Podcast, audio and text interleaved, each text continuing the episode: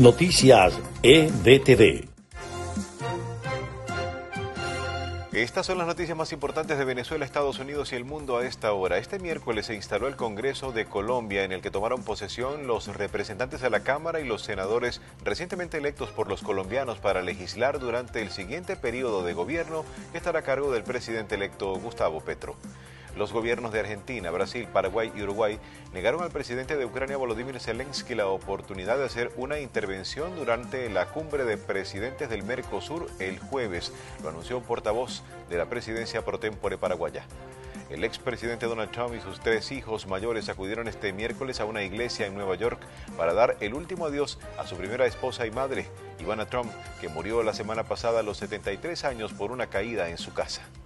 España informó el miércoles de más de 500 muertes ligadas a las temperaturas extremas en momentos en que Europa Occidental cuantifica los daños que dejó una abrasadora ola de calor acompañada de voraces incendios, varios aún activos. Estas fueron las noticias más importantes de Venezuela, Estados Unidos y el mundo a esta hora.